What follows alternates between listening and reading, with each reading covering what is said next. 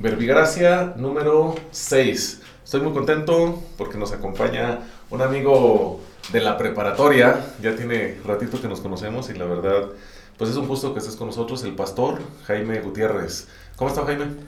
Estoy muy bien, de hecho vi uno de tus videos anteriores y escuché que el invitado anterior fue el de la secundaria, entonces era correcto que viniera el de la prepa.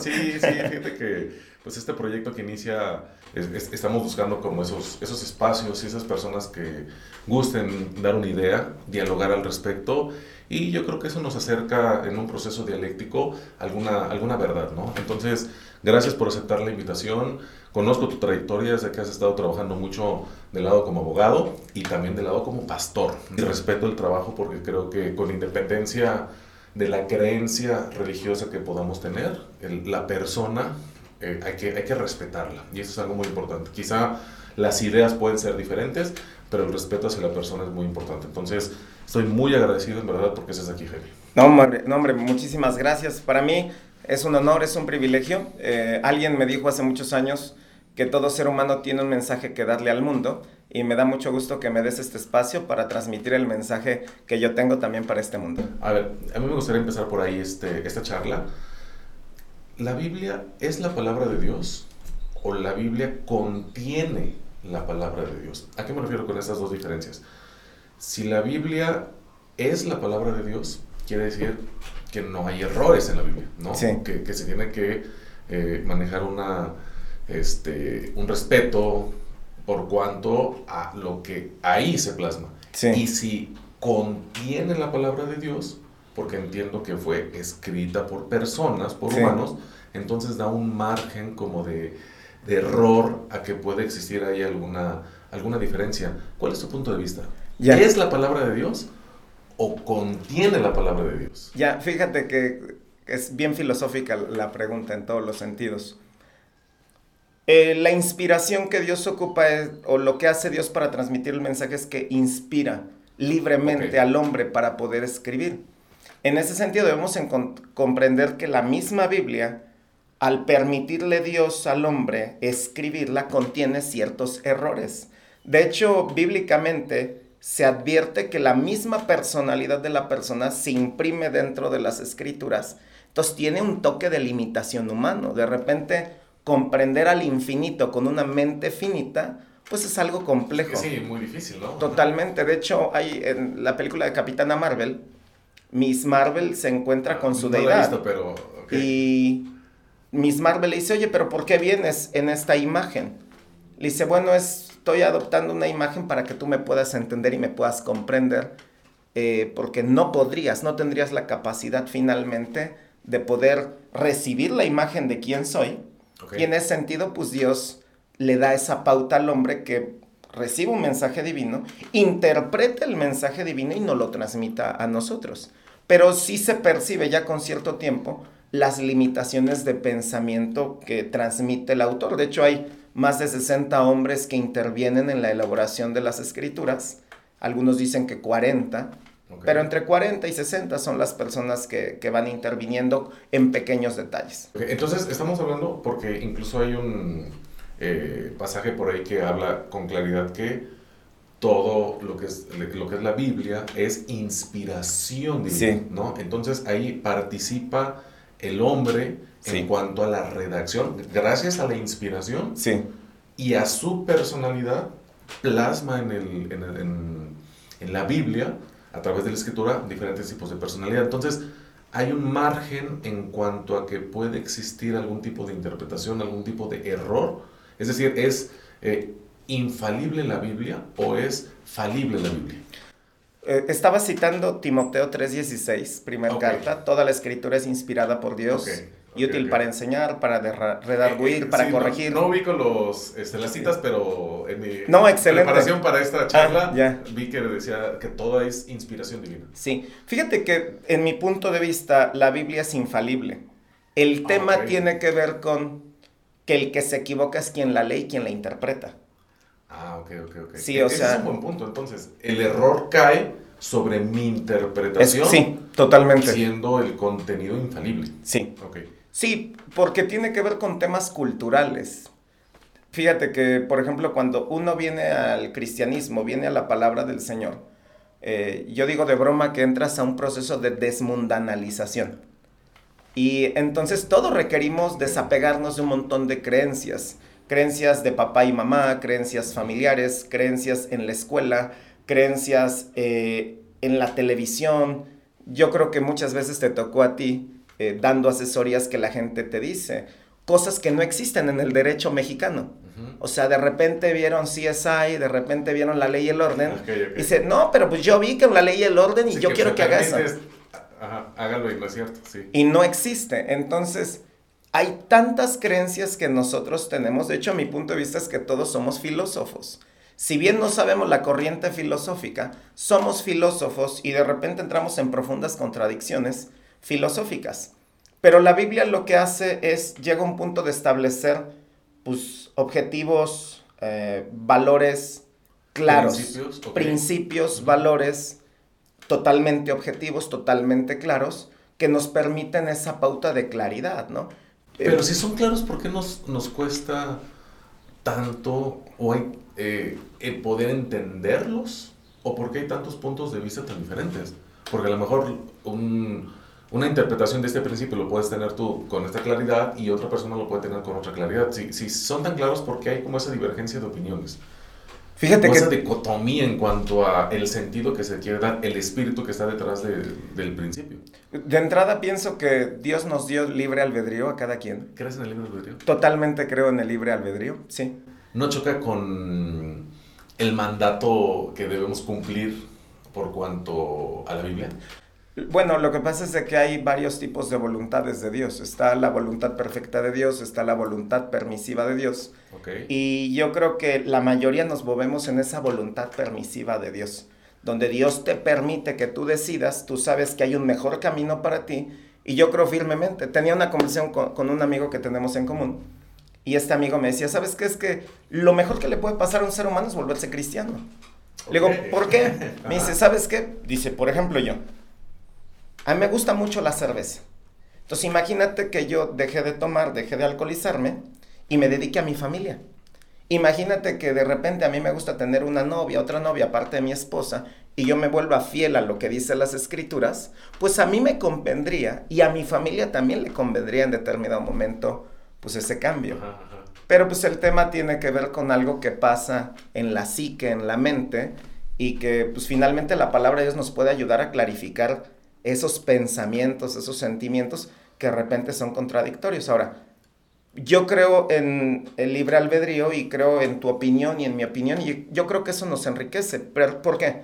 Porque hace un momento te compartía, ¿no? Si hay 600 mil petabytes de información en el mundo y tú y yo tenemos acceso a 2.5, será importante escucharte para aprender.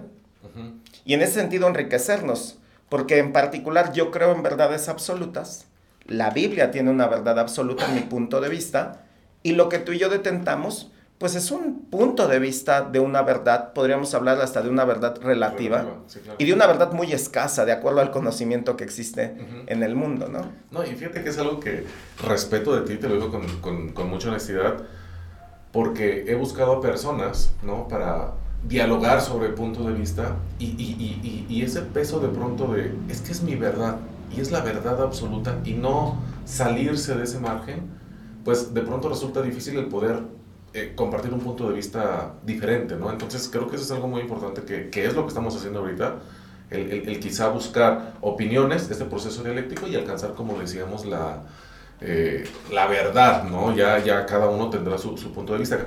¿De qué manera, eh, si, si esa es una verdad absoluta, ¿de qué manera vas a tolerar a los demás que piensan diferente? ¿Cómo un cristiano debe tolerar a los demás? Porque creo que es algo que a mí a veces me cuesta un poquito de trabajo, no solo con los cristianos, sino con las religiones en general, o con cualquier tipo de creencia, llámese un feminismo, llámese un machismo, cualquier tipo de creencia o ideología, de pronto es complicado escuchar a los demás, ¿no? ¿De qué manera tú eh, permites de forma interna el poder escuchar un punto de vista divergente y que no te genere conflicto de pronto con esta verdad absoluta que tienes. Yo creo que el tema es el trabajo del amor propio. ¿Por qué?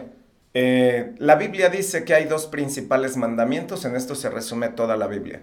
Amar a Dios y amar a tu prójimo como a ti mismo. Yo no te puedo dar lo que yo no tengo. Y yo he trabajado mucho en mi amor propio, derivado de conocer a Dios. Yo creo que todos venimos a este mundo con un tanque de amor completamente vacío. Y papá y mamá... Lo comparto. Oh, ah, excelente.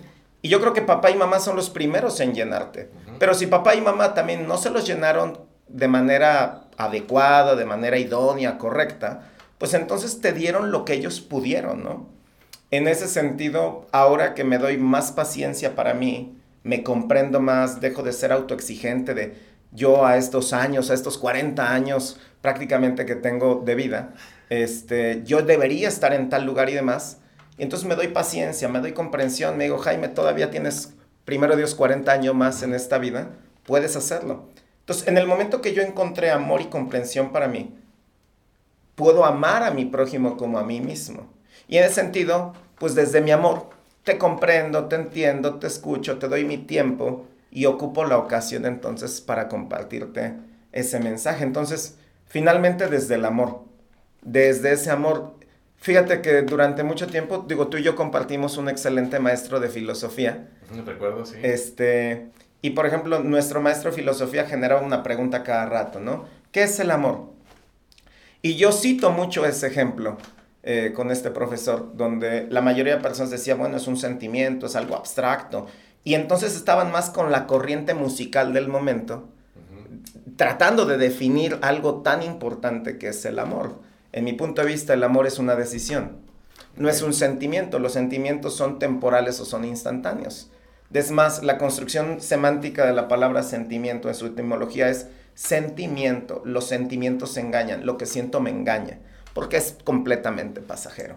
El enamoramiento es un sentimiento. que dura un, determinado tiempo y después me gusta, ahí viene la decisión de amar. Exactamente. Entonces yo decido todos los días amar al que no me comprende porque además Jesús dijo que esa era la verdadera virtud. ¿De qué te sirve darle al que te va a dar? ¿De qué te sirve darle al que te puede retribuir lo que tú le diste? Dale al que no te lo puede dar. Y en ese sentido, pues sigo trabajando todos los días con amarme y pues con estar amando a los demás. Y en sentido también continuar aprendiendo a amar a Dios. Que en ese sentido la riqueza de todas las personas, al ser tan diferentes todos y tantas cosas en común a la vez, pues te da la posibilidad de entrenarte, ¿no? Por ejemplo, de repente tú y yo que nos vemos en el gimnasio, pues hay un montón de personas, ¿no? Que no piden las cosas por favor, no te dan las gracias, te empujan, o sea, el personal y demás. Pero entonces todos los días yo tengo una clara conciencia de algo. Estoy trabajando amor.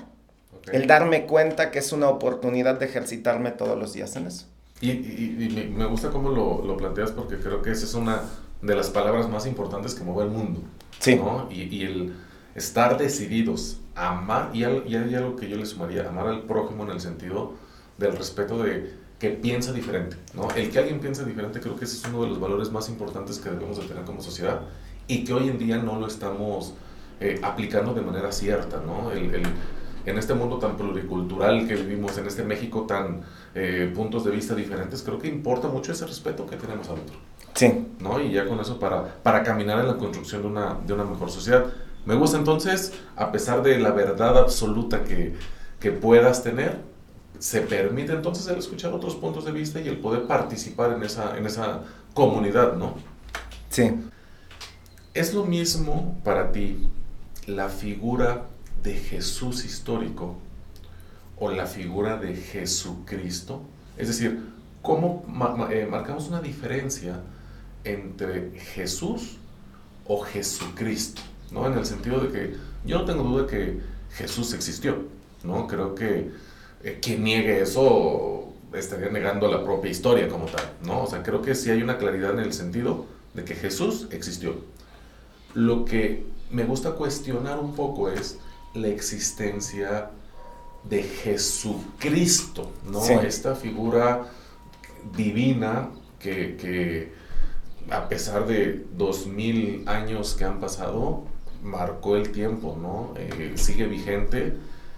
¿Cuál es para ti la diferencia entre Jesús y Jesucristo o es en, en esencia la misma persona? Ya, Fíjate que, por ejemplo, la mayoría de historiadores que son gente objetiva y que no son cristianos, pues ellos, como tú dijiste, reconocen de entrada la existencia de Jesucristo como un hecho histórico, una verdad. A cada rato salen en National Geographic eh, programas si sí existió o no existió. Eso de entrada pues ya no está en debate como tú lo has dicho, ¿no? Ahora, el tema tiene que ver como tú lo dijiste.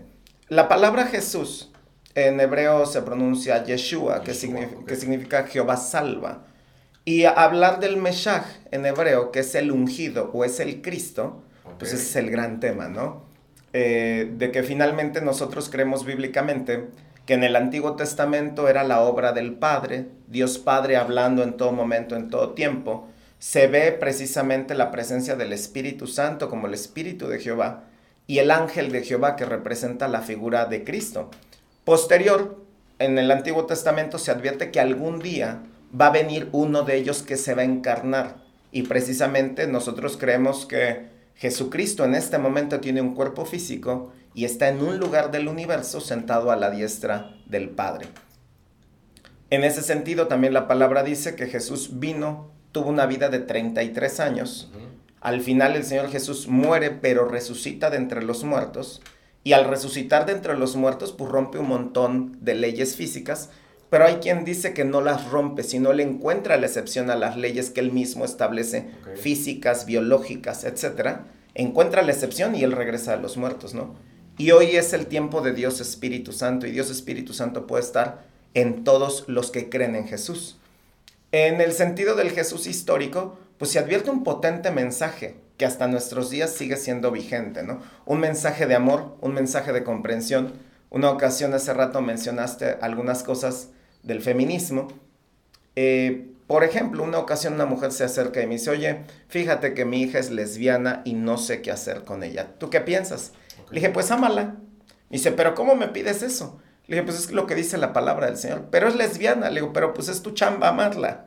O sea, si bien no estás de acuerdo con su comportamiento, no menos cierto es que es tu hija y tú la requieres amar. Y requieres aceptarle por el simple hecho de ser tu hija y aprender a diferenciar que su comportamiento no estás de acuerdo, ya se lo hiciste saber, tu hija tiene más de 18 años y ella tiene la posibilidad de decidir, pues ya es su rollo pero tú continúas trabajando el tema del amor. Y que de repente decías hace rato, ¿no? El tema, por ejemplo, de las religiones, el tema de la Biblia, el tema de Dios, pues la gente ha interpretado lo que se le ha pegado a su regalada gana, alejándose del texto bíblico.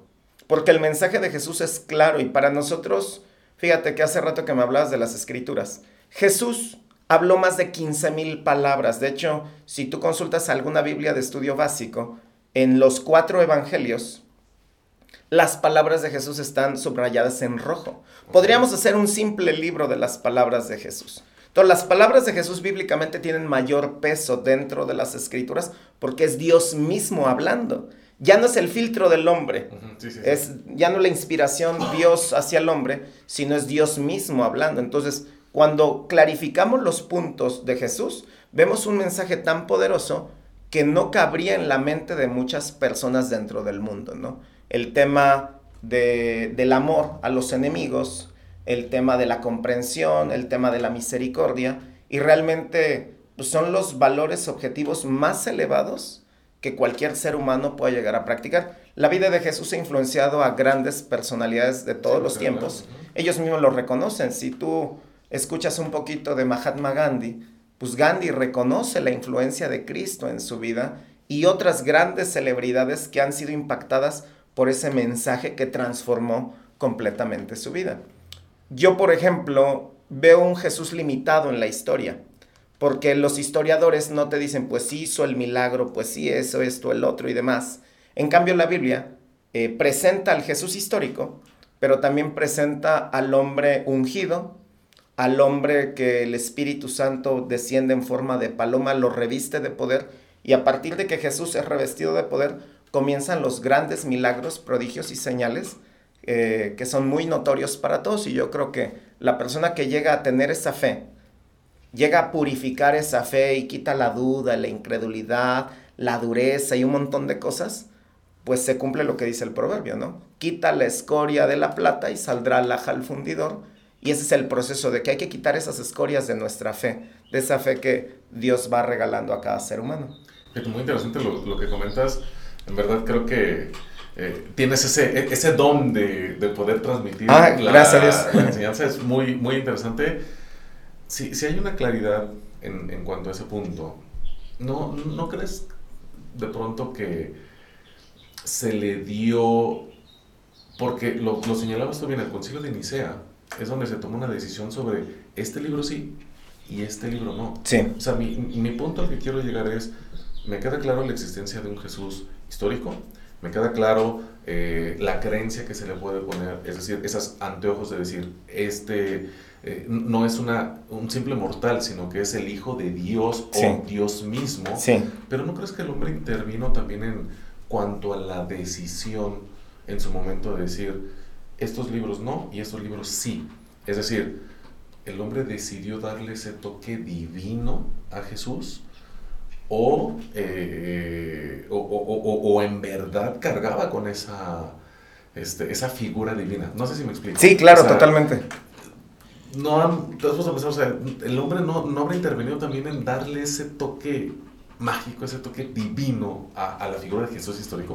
Ya, fíjate que, por ejemplo,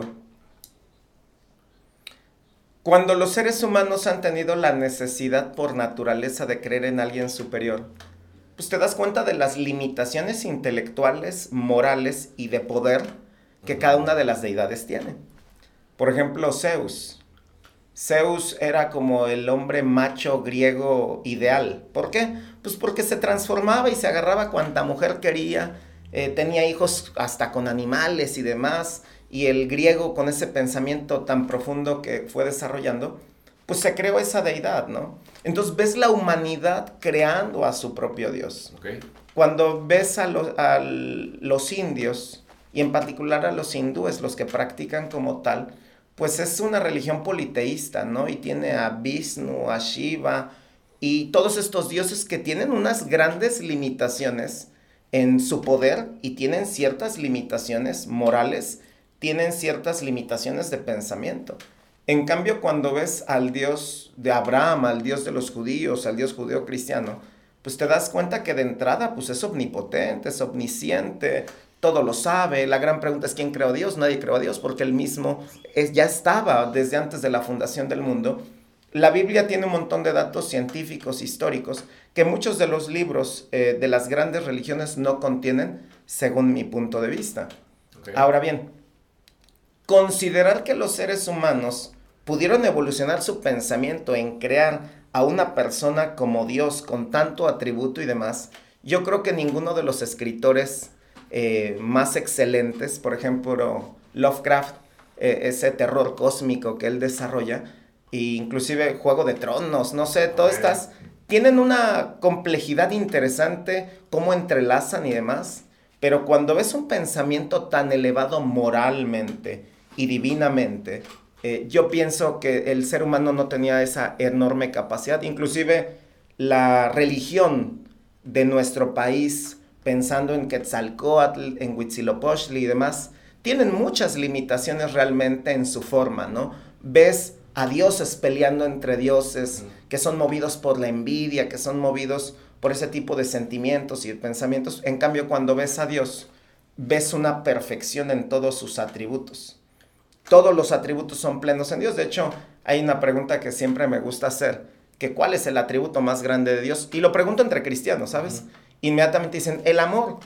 Le dije, no, Dios es perfecto en todos sus atributos. En su justicia, en su verdad, en su santidad, en su omnipotencia, en su omnisciencia. Dios mismo no se contradice. En cambio, otras deidades a sí mismos sí se llegan a contradecir en su propio mensaje.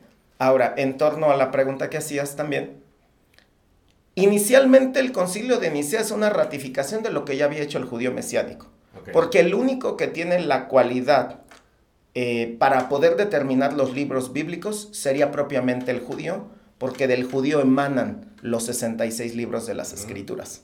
Entonces, previo al concilio de Nicea, ya había una práctica oral en qué libros estaban aceptados dentro de los judíos llamados mesiánicos, aquellos que creyeron que Jesús efectivamente era el Hijo de Dios, aquellos que creyeron en esas dos profecías del Antiguo Testamento. Una es que creían que algún día vendría el Hijo de Dios como un prototipo del rey David, conquistador, poderoso, rico, sabio y demás.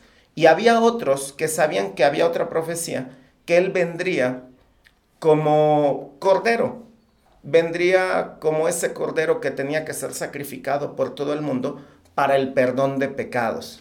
¿Qué pasa con el judío? El judío cuando viene Jesús, saben más la profecía que vendría como rey y conquistador y no sabían de la profecía de que él vendría como cordero para ser sacrificado en el templo y a través del derramamiento de su sangre habría perdón de pecados. De hecho, eso es lo que nosotros creemos, que Jesús cuando vino a la tierra vino a derramar su preciosa sangre en sustitución del pago de del pecado de todos nosotros. O sea, la persona que llega a creer que Jesús vino a la tierra, que murió y derramó su sangre, cada gota de su sangre fue derramada. Científicamente se ha descrito la muerte de Cristo. Nosotros creemos que esa sangre derramada es el precio para que la persona que quiera ser salva, si cree que Jesús vino a la tierra y cree que murió y que resucitó entre los muertos, significa que el Espíritu Santo ya le dio fe y en consecuencia todos tus pecados son perdonados y a través de la fe uno va a tener salvación en esa llamada vida eterna o en la vida más allá que nosotros creemos. Esa, esa figura del pecado, amigo, ¿no crees que es muy fuerte? De pronto, el, nacer ya siendo pecador, entiendo el pecado original, ¿no? Y entiendo los pecados que como seres humanos vamos, eh, no sé qué palabra pueda ser, eh, adquiriendo, o, o, vaya, no es muy fuerte de pronto esa carga decir soy un pecador. O sea, apenas nací y ya soy un pecador. Sí. O sea, como, como cargar con esa, esa idea desde el principio no se te hace un concepto muy pesado. Sí, cuando es el mensaje incompleto. A ver. Porque si nos quedamos con la idea del yo soy pecador, pues es una carga, ¿no? De que yo soy tendiente al mal. Eh, mi naturaleza es pecaminosa. Yo recuerdo hace muchos años y mi mamá me decía, Jaime, ¿pero quién te enseñó a hacer esto? Yo nada más te enseño cosas buenas. y yo me preguntaba, pues sí, ¿quién me enseñó? ¿no? Yo no quería hacer esto. De hecho, el apóstol Pablo tiene una pequeña disertación en Romanos capítulo 6 y 7 de que precisamente lo que no quiero hacer, eso hago. Pero yo creo que debe llegar a un punto doloroso de llegar a reconocer que soy pecador, que me gusta el pecado, que me deleito en ciertas cosas que de alguna manera mi conciencia, esa capacidad de distinguir entre el bueno y lo malo que todo ser humano tiene, ese Pepe Grillo que tenía Pinocho que también tenemos insertado nosotros, para saber que hay cosas que están mal y aún así las hacemos, ¿no? Yo creo que de entrada sí es pesada, yo creo que todo ser humano requiere reconocer en determinado momento eso para que pueda recibir el perdón de sus pecados. Reconocimiento es igual a liberación. Yo reconozco y comienzo a liberarme. De hecho, es un principio que manejan los alcohólicos anónimos en sus 12 pasos. Yo reconozco que tengo un problema, que tengo una enfermedad. El segundo paso, reconozco que hay un ser superior. Y partes del reconocimiento de la enfermedad para buscar el diagnóstico y buscar entonces la cura adecuada. Si el diagnóstico falla en el caso médico, entonces es irrelevante cualquier procedimiento quirúrgico médico que hagas porque no sabes hacia dónde vas. Entonces, el primer punto para, en mi opinión, para que alguien sane espiritualmente, emocionalmente, mentalmente, tendría que ver con reconocer. y, eso es algo muy fuerte, ¿no? El reconocimiento.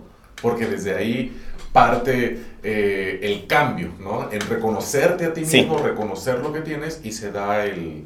Es decir, y ya de ahí puedo dar el paso para cambiar y ser mejor persona. Y entonces dejas de ser el pecador para ser alguien que peca.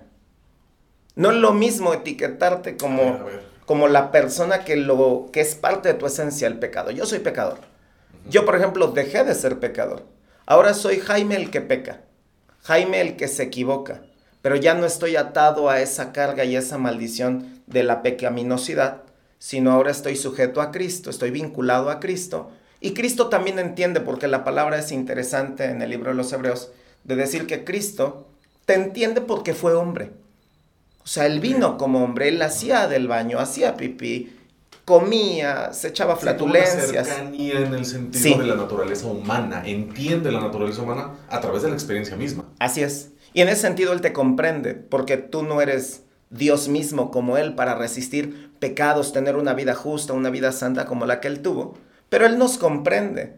O sea, Él sabe, ya no requieres vivir en la culpa, ya no requieres vivir en la condenación, en el dolor, en el sufrimiento, porque cuando vas delante de Dios, Dios perdóname, volví a pecar. De hecho, esa era una de mis grandes conversiones. Jaime, Dios, otra vez Jaime, la volví a regar exactamente con lo que sabía que no y lo volví a hacer. Entonces llegar a entender que papá Dios no es como tu papá y mamá, sino es algo, es alguien más allá de eso, pues es algo poderoso porque, por ejemplo, yo recuerdo alguna vez con mi mamá, Oye, ¿qué crees? La volví a regar. Siempre lo mismo contigo. Nunca vas a cambiar. Entonces venía una, una retroalimentación de juicio, de desánimo y demás. En cambio, vienes con Dios, Dios, te pido que me perdones. Lo observas en las escrituras y Dios abre sus brazos y te perdona. Y te dice, vamos adelante. Y te da un montón de, de reglas, te da un montón de consejos. Finalmente, para que llegues a conquistar esa batalla que estás desarrollando todos los días, ¿no? Dios por eso dice la Biblia que no es hijo de hombre para que mienta, ni hombre para que se arrepienta. Yo creo que el gran detalle es que a Dios hay que dejarlo siendo Dios y no humanizar a Dios más de lo que se requiere, ¿no? Buen punto, buen punto me gusta. Hablando de, de, encontrar en Dios esa, esa figura, a ver, me surgió una inquietud. Conocemos nosotros la palabra justicia, sí. ¿no? Desde un punto de vista eh, social, ¿no? El dar a cada quien lo que, lo que merece, ¿no? Sí desde el punto de vista divino, ¿cómo podemos aplicar o entender que Dios es justo? ¿no? En una sociedad eh, tan complicada, en un mundo donde hay eh, personas muriendo de hambre, donde hay muchas situaciones que te hacen pensar, ¿dónde está la justicia?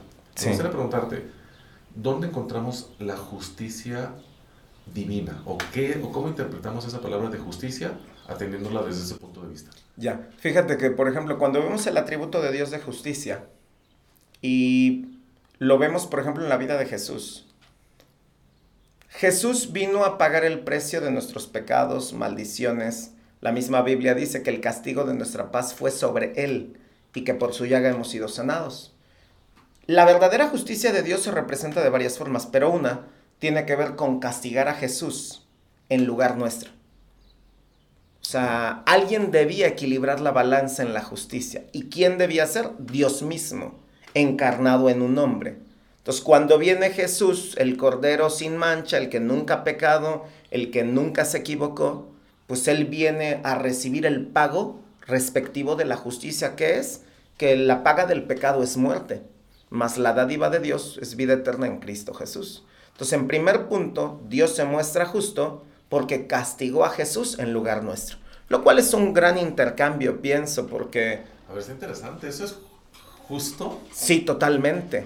De acuerdo a las leyes que Dios establece en el mundo, universales, divinas, alguien debía pagar el plato roto.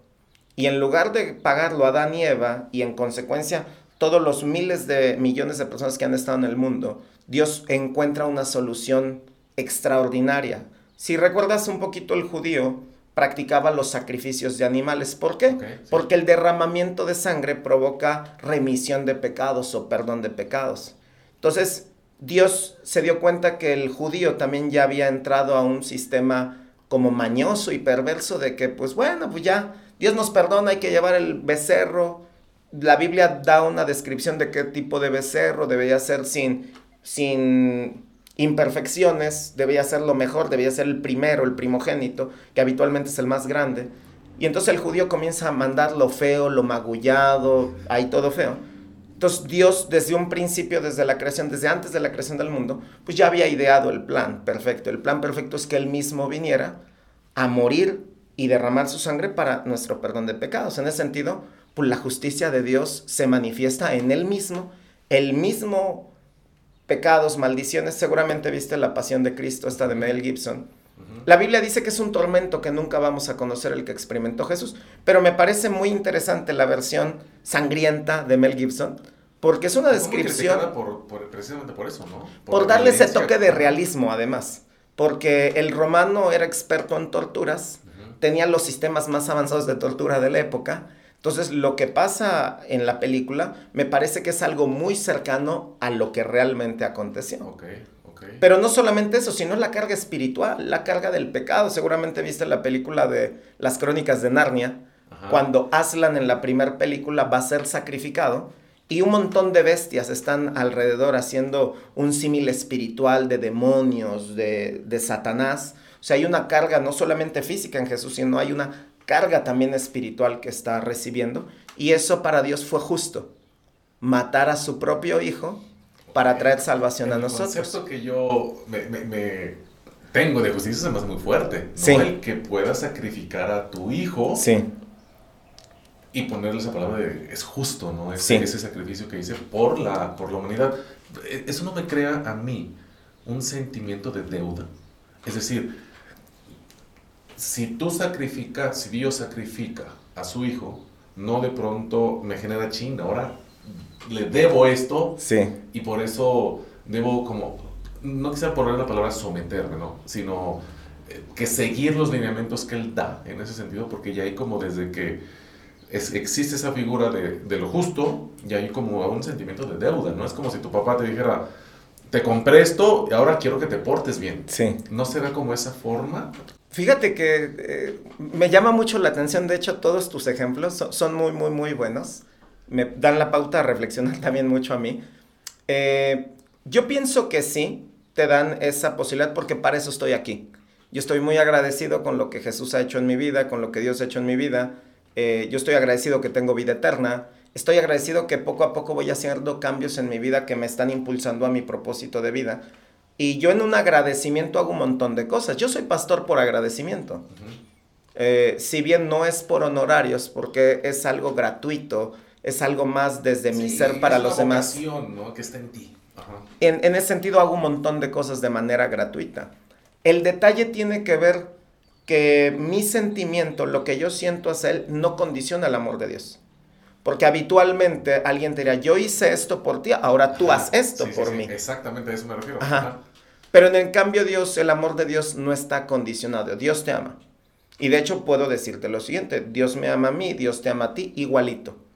No es como un padre que tiene un hijo predilecto, un hijo consentido de que, ah, Jaime va muy bien, le está echando muchas ganas, este sí lee, este sí ora, este sí evangeliza, entonces lo voy a amar más. No, la palabra dice, de tal manera amó Dios al mundo que ha dado a su hijo unigento, para que todo aquel que en él cree no se pierda, más tenga vida eterna. Dios nos ama tal cual. Ahora, eso no nos impide, pues, darle un poco de lo mucho que él nos ha dado. Yo, por ejemplo, tomo espacio para agradecerle a Dios todos los días, el vestido, el calzado. Hoy voy a tener la bendición de agradecer por tu vida, agradecer que me permites estar aquí con tu audiencia. Eh, pero todo el tiempo estoy desde el agradecimiento, ¿no? Y sé que esta deuda es impagable como tal. Pero pues finalmente ya lo hizo y yo lo acepto. ¿Quién soy yo para negarme a lo que ya hizo Dios? Lo mínimo que puedo hacer, en mi punto de vista, es aceptar lo que ya me concedió, ¿no? Ok, sí, muy, muy interesante. A ver, si, si existe ese gran amor de Dios que en, verdad yo creo en la fuerza que tiene el amor, ¿no? Este, y si me preguntaran a mí cómo resumes una religión o cómo resumes eh, eh, lo que representa a Dios, para mí es amor también. Comparto ese punto en el sentido de que es, es, es, la forma en que se puede abrazar a un mundo y la forma en que se puede caminar mejor a través del amor. Lo comparto. Pero entonces, ¿por qué crees que hay tanta división? en cuanto a creencias religiosas? porque de pronto, eh, si, Dios ama a todos, ¿por qué entre nosotros tenemos tantos conflictos por cuanto a interpretaciones, por cuanto a creencias? ¿Y cuántas personas han muerto a nombre de Dios? ¿no? Yo creo que es complicado de pronto pensar en cuál es la religión verdadera, cuál es la religión más buena, en el sentido de que si todas hablan de amor, ¿por qué no caminar por ese lado? ¿no? O sea, ¿por qué tener que crear conflicto, crear ese tipo de, diferencias? Y creo que eso es lo que nos separa, ¿no? Las divisiones en la sociedad.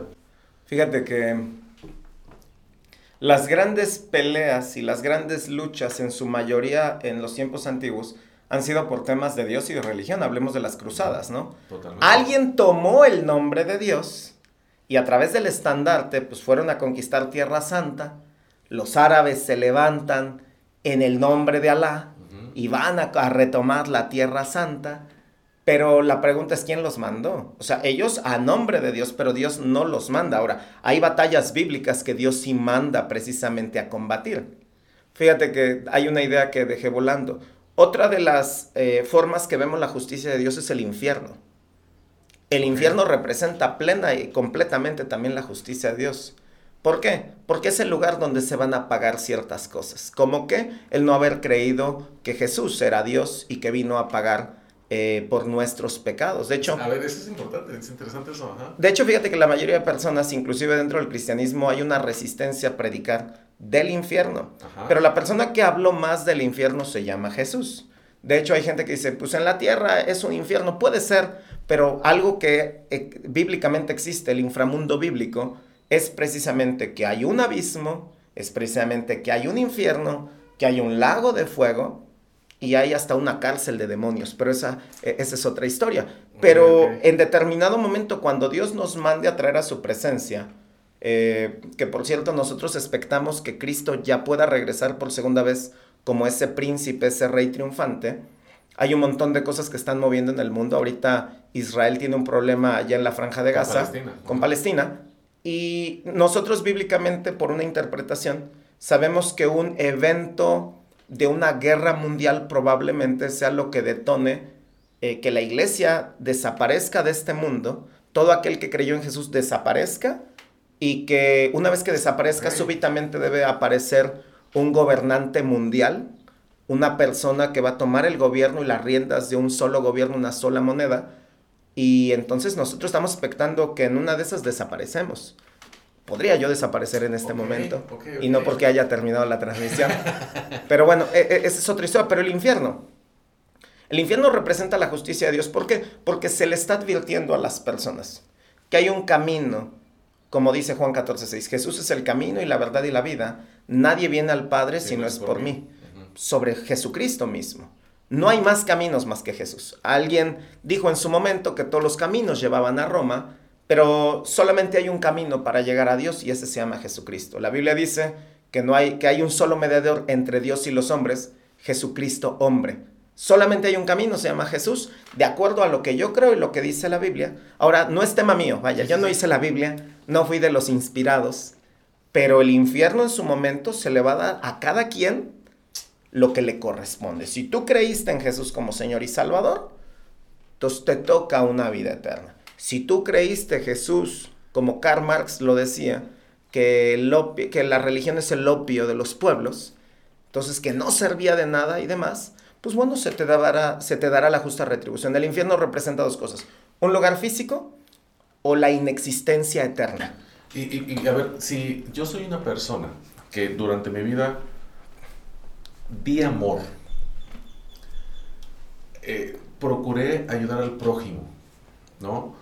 Eh, viví una vida plena, tranquila, sin lastimar a alguien más, pero no compartí, y no digo a título personal, es un ejemplo, sí, sí, y no compartí este mensaje, sí. ¿no? Se va a ir al infierno por no creer el mensaje bíblico cuando durante toda su vida lo único que hizo fue dar amor. Ya, te, voy a dar mi punto de vista como abogado porque no soy juez. A ver. Y el único que es juez es Dios en este caso, que Él es el que va a juzgar. Yo no puedo juzgar a, nadie. De hecho, es algo que yo he trabajado en mi vida personal, no estar hablando desde el juicio. porque entonces me pongo yo como juez. Una ocasión le dicen a Jesús, Jesús, dile a mi hermano que reparte herencia conmigo. Y Jesús le contesta, ¿y quién me puso por juez? Y a todo mundo nos encanta, y a toda nuestra familia le encanta ponernos por juez. A ver, Alberto, tú que eres abogado. Sí, a ver, haz esto y divide. Incluso hasta tú di, esto es bueno, eso es malo, ¿no? Exacto. haciendo esa, esa, división, claro. Y yo no lo puedo, pero la Biblia sí lo dice. Ahora, te puedo dar, por supuesto, una respuesta, no la voy a evadir. Hay tres maneras en las cuales Dios va a juzgar a la tierra. La primera, Romanos 1.20, porque las cosas invisibles de Él, su eterno poder y deidad, se hacen claramente visibles desde la creación siendo entendidas por medio de las cosas hechas, de modo que no tiene excusa. ¿Qué dice Romanos 1.20? Que Dios generó una creación y eso es evidencia de su poder. Se dice que, es, que hace 13 billones de años hubo una explosión en el cosmos, del universo, y que a partir de ese momento, ¡pum!, fue creado todo lo que vemos y se sigue expandiendo. La teoría del Big Bang. En ese sentido, Se sabe que hay un creador, hay un diseño, hay un toque fino en la creación. Entonces, partiendo de la evidencia de lo que hay, que no es casualidad, sabemos que hay un creador. Y la misma palabra dice que la creación es un testimonio del poder de Dios. ¿Qué es lo que hace el ser humano en lugar de darle culto al creador, le da culto a la creación? Empieza el hombre, vamos a adorar el sol, vamos a adorar la lluvia. Entonces Dios nos va a juzgar, uno, porque hay una creación y entonces hay un creador. Dos, por conciencia. Romanos capítulo 2 dice, oh hombre, tú que juzgas, en lo que tú juzgas, así mismo te condenas. ¿Cómo podemos juzgar nosotros? Porque tenemos conciencia, podemos diferenciar entre el bien y el mal. ¿Qué crees, Alberto? Tú tienes una conciencia. Y al tener una conciencia, Dios te va a juzgar de acuerdo a tu conciencia. Si tú viviste de acuerdo, de acuerdo a tu conciencia, de una manera tranquila, una manera correcta, de acuerdo a tu propia ley. claro. Entonces me parece que el mensaje de Romanos capítulo 2 que establece Pablo, que no es muy popular esta doctrina de Romanos, por cierto, pero entonces Dios te juzga por tu conciencia y Dios decidirá si eres salvo o no. La tercera causa de juicio es que vino Jesús a la tierra.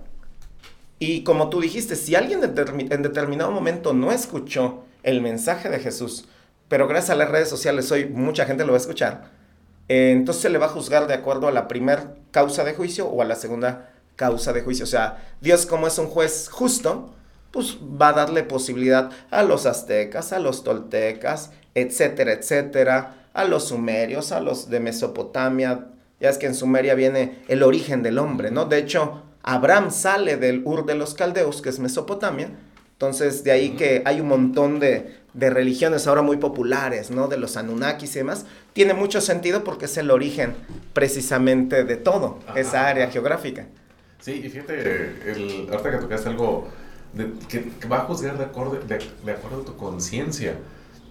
Me gustó la respuesta, creo que sí, sí, sí llega al punto al que quiero transmitir porque yo creo que una persona que transmite amor, para mí, ¿eh? para mí, es suficiente para que pueda tener un descanso en paz, ¿no? Sin, hablar de qué es lo que viene, porque bueno, desconozco qué es lo que hay más allá de la muerte, ¿no? Porque hace rato lo, mencionabas, vida eterna, ¿no? igual y eh, me cuesta trabajo creer eso o, imaginarme cómo puede ser una vida, una vida eterna si tenemos conciencia o no tenemos conciencia. Claro. Pero el punto yo creo que, para, para cerrar el, mi, mi, argumento es, yo creo que con amor es, no sé si sea suficiente para en algún momento estar frente a un creador y decirle, mi vida vale la pena, ¿no? Mi vida fue buena y creo que de esa manera me puedes juzgar y tener un descanso en paz, ¿no? O sea, yo creo que vale la pena y, y, no, no, no, sé si sea necesario tener que cumplir con todos los demás esquemas para alcanzar esa, esa, sí, ese descanso, ¿no? Esa tranquilidad que buscamos al, al momento de, de, que alguien muere, ¿no? Descansar en paz. No sé si compartes ese punto de vista. Sí, parcialmente sí, sí, sí lo acepto. Primero porque, de nueva cuenta, cuando Marcos capítulo 12, verso 28, 29, 30, dice, le pregunta a un hombre, maestro, ¿cuál es el principal mandamiento? Y el Señor Jesús cita las escrituras de Deuteronomio 6.5. Eh, Shma Israel Adonai Eloheinu Adonai Echad. Oye Israel, el Señor nuestro Dios, el Señor uno es. Y dice, y amarás al Señor tu Dios con todo tu corazón, con toda tu alma, con toda tu mente, con todas tus fuerzas. Después dice, el segundo es semejante al primero, amarás a tu prójimo como a ti mismo. En esto se resume la ley y los profetas. O sea, el gran tema es el amor. Ahora, hay, hay un hilito que quiero jalar. Todos venimos a este mundo, Alberto, a desarrollar carácter. Lo único que nos vamos a llevar de esta tierra a la vida eterna en lo que nosotros creemos de la Biblia es el carácter. ¿Qué crees? Yo, por ejemplo, tengo muy claro a estas alturas de mi vida que un gran tema mío es la paciencia. Yo vine a aprender a este mundo paciencia. Si bien amor, sí, pero habrá otros que vinieron a desarrollar valentía. Habrá otros que vinieron a desarrollar eh, dominio propio y demás. Por eso la vida te está educando todo el tiempo, con las mismas situaciones. es como alguien me dijo, ay, es que no sé por qué siempre escojo a las mismas mujeres, por qué siempre me toca la misma vieja con respeto para que nadie se ofenda. Pero es parte del argot, ¿no? Eh, le dije, bueno, es que no son las que te tocan, son las que tú escoges. Ajá, sí, claro. O sea, tú escogiste, tú generaste esta situación. ¿Para qué? Para un propósito mayor, que tiene que ver con desarrollar el carácter. Eso que hablabas hace rato, de cómo aprender a, lidiar con personas que pensamos diferentes, es partiendo del amor. Yo a estas alturas y estos años he estado trabajando todo el tiempo en el amor. Ok. Ni no en ese, amor, en ese amor romántico. Ya es que los griegos distinguen muchas clases de amor, el eros, el estorge, el filial y el amor eh, más elevado de estos es el ágape. Y, y el ágape tiene un peso muy peculiar y pues todos los días Dios me permite aprender un poco más de eso. Pero mi gran tema, el tema de temas de Jaime es paciencia. paciencia. Fíjate que yo no sé cuál sería el mío. Voy a tener que reflexionar al respecto. Ah, ok, para, ok. Para ver cuál, eh, qué tipo de carácter es el que, el que estaré. Y fíjate que yo creo que te ahorrarías un montón de cosas. Yo, por ejemplo, el avión, esto y el otro, pasa algo y yo me siento y inhalo Gracias, gracias por la prueba de la paciencia, quiero aprobarla, quiero estar tranquilo, no me quiero descomponer poniéndome impulsivo, explosivo, ansioso, angustiado y demás. De repente no llegan los pagos de los clientes, hay que pagar aquí. Con la pandemia yo, por ejemplo, fue una crisis muy interesante, mucho aprendizaje. Eh, deudas con un banco, con otro banco, con otro banco, y llamada tras llamada tras llamada, eh, y estar pacientes, porque no podía hacer otra cosa más que conquistarme en mi interior, ¿no? Y por supuesto pidiéndole al Señor paz y serenidad, porque sin paz y sin serenidad no se puede disfrutar nada tampoco en esta vida.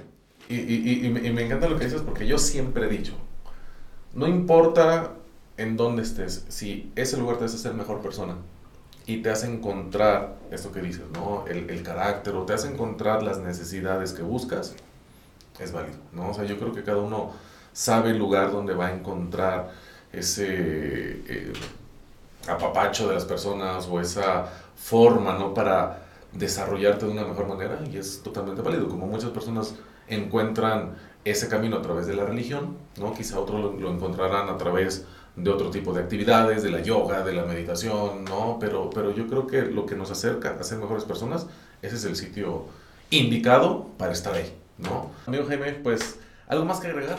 No, nada, he este, estado muy contento, muy agradecido. Espero que no sea la, la primera, sino haya la posibilidad de, de una segunda conversación. Me encantó estar aquí. Sí, fíjate que, que, también estuve este, muy cómodo al principio, un poco nervioso. Dije, ¿cómo, ¿cómo tocar esos temas? Porque en verdad creo que por experiencias personales me ha costado trabajo de pronto platicar con no solo con personas eh, inmersas en la religión, sino con cualquier persona que tenga una verdad absoluta. A veces cuesta trabajo platicar, ¿no? Simplemente sentar y hacer una pregunta y, generar esas ideas, y eso es algo que agradezco.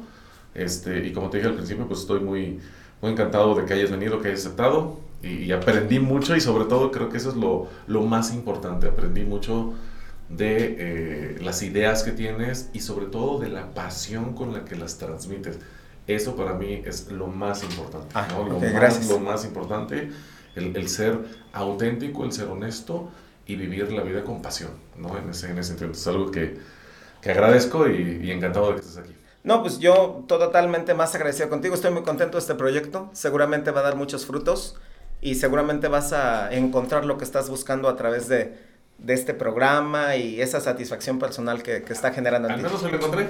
Estamos sentados como amigos, estamos sentados platicando de temas este, muy interesantes y estamos aprendiendo. Creo que eso es estamos aprendiendo. lo importante. Pues muchas gracias, Jaime. No, hombre, gracias a ti. Un placer. Hasta luego.